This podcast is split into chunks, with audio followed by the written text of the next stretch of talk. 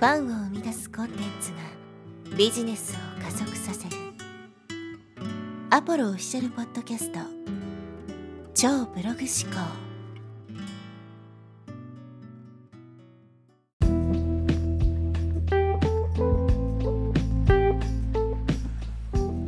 はい、えー、こんにちはアポロです、えー、今日はですね他人と同じことをしたら負けというですね話をしていきたいと思います。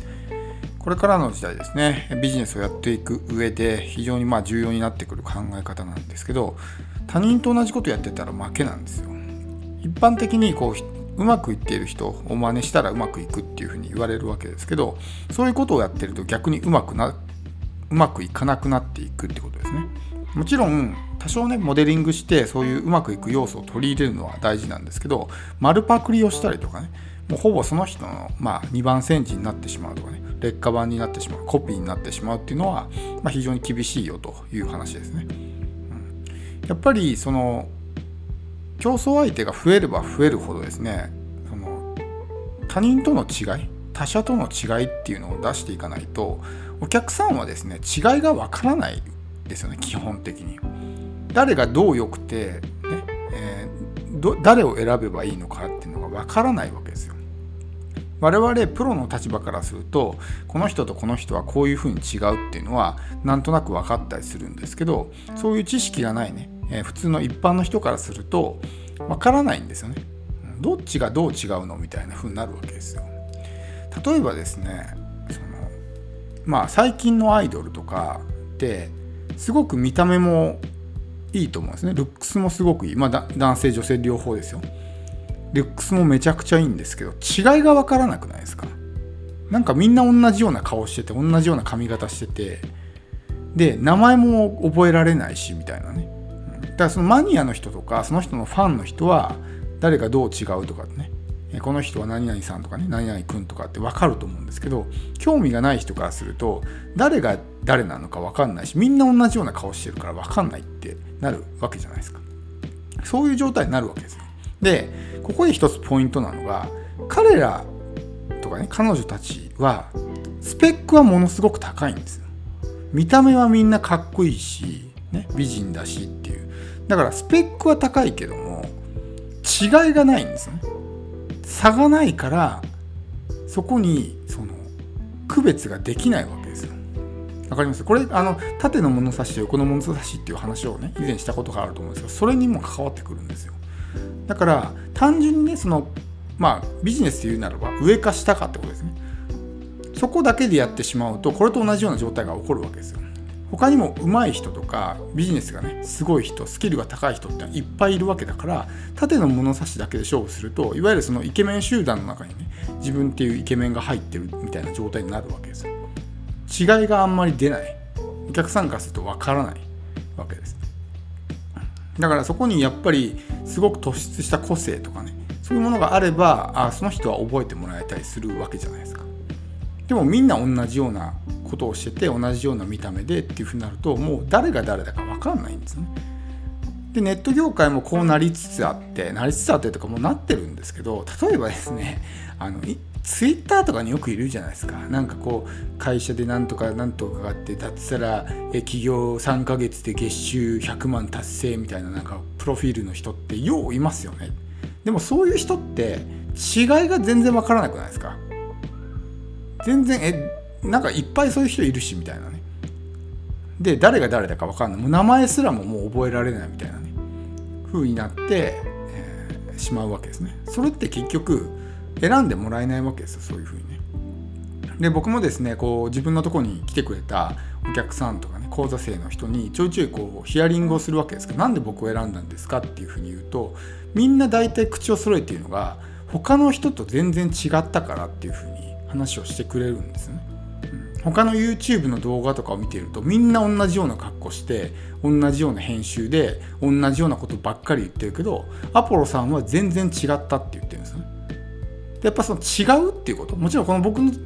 がそれが嫌だって人もいますよ。僕みたいなのが嫌だっていう人もいるから違うことが全ての人にとっていいわけではないです。ですけど少なくともそれで引きつけられる人もいるってことですよ。まあ、この音声を聞いてるあなたもねおそらくそういうまあ、えー本質の分かる人だったりとか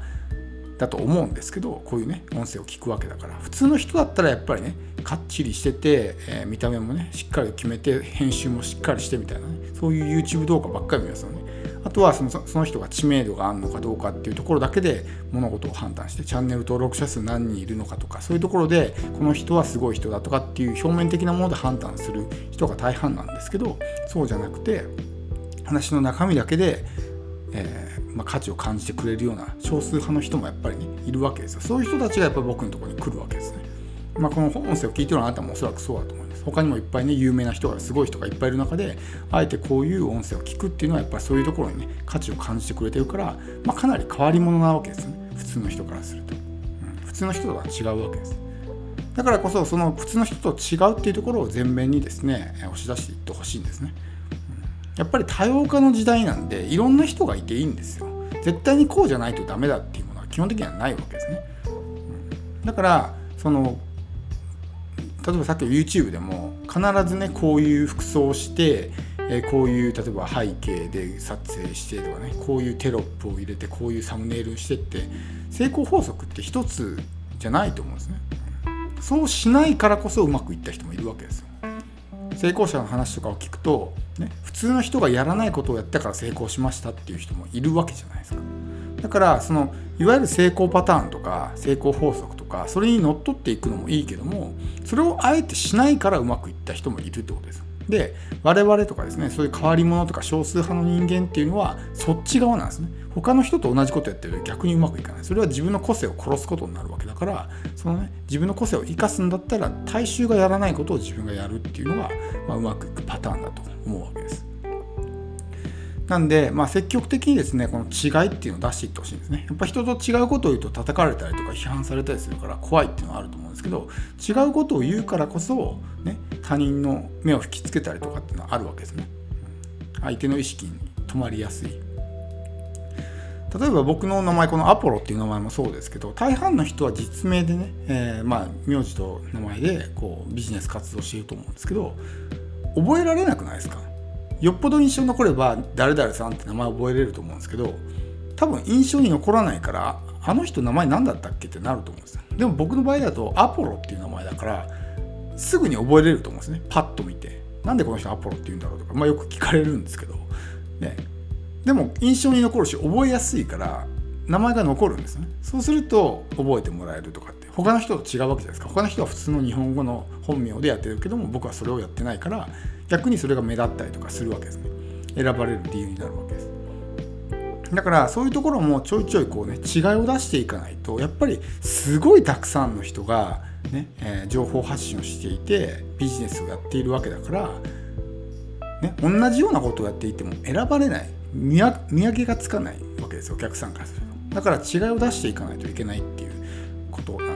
ですいかにこの違いをもたらすのかっていうのは今後重要になってきて例えばそのビジネス系のね情報発信をしてる人も大抵みんな同じようなことを言ってると思うんですね。どうやったら稼げるのかみたいな。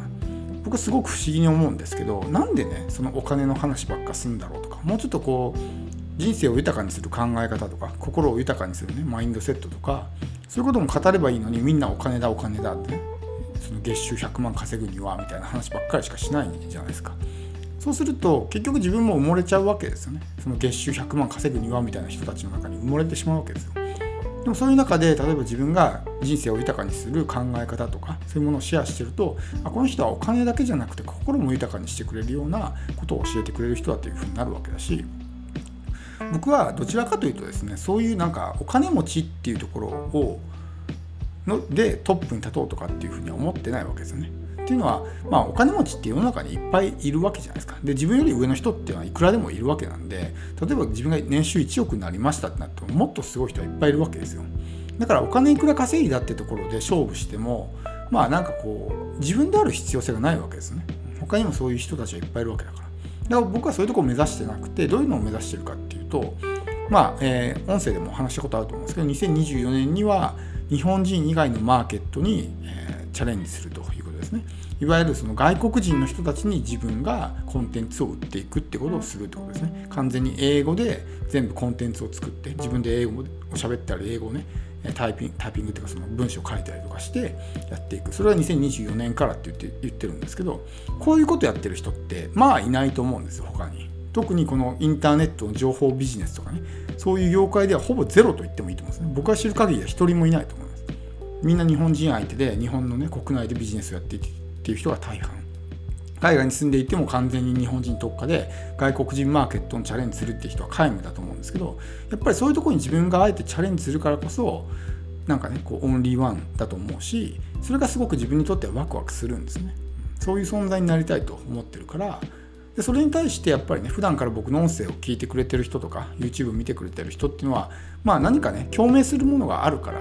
こそそういうところにね、えー、僕の音声とか動画をね見たり聞いたりしてくれてるわけなんでおそらくあなたにもそういう普通の人とは違う要素っていうのを持ってると思うんですね。